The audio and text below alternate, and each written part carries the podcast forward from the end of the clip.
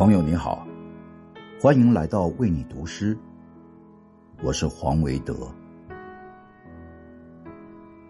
如河水般流淌的生活，一晃而逝。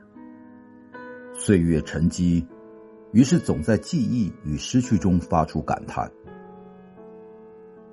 今晚，我想为你读一首李胜富的诗歌作品《岁月的褶皱》。记忆的断层，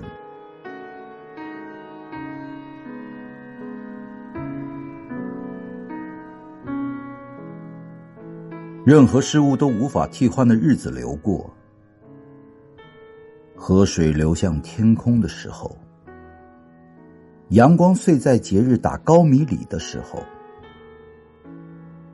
我们之所以痛苦，是因为生活。热爱我们，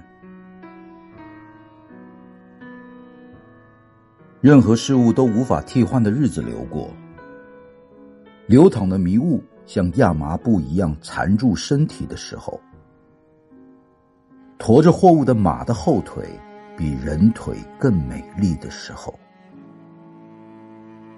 如果觉得生活可怜，那么我们。只能被束缚在那里。